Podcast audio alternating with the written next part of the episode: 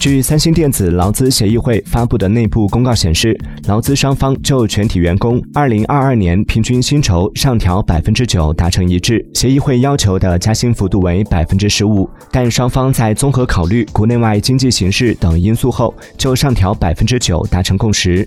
这比十年来最高增幅去年的百分之七点五高出一点五个百分点。同时，本科毕业生的入职起薪将涨至五千一百五十万韩元。约合人民币二十七万元。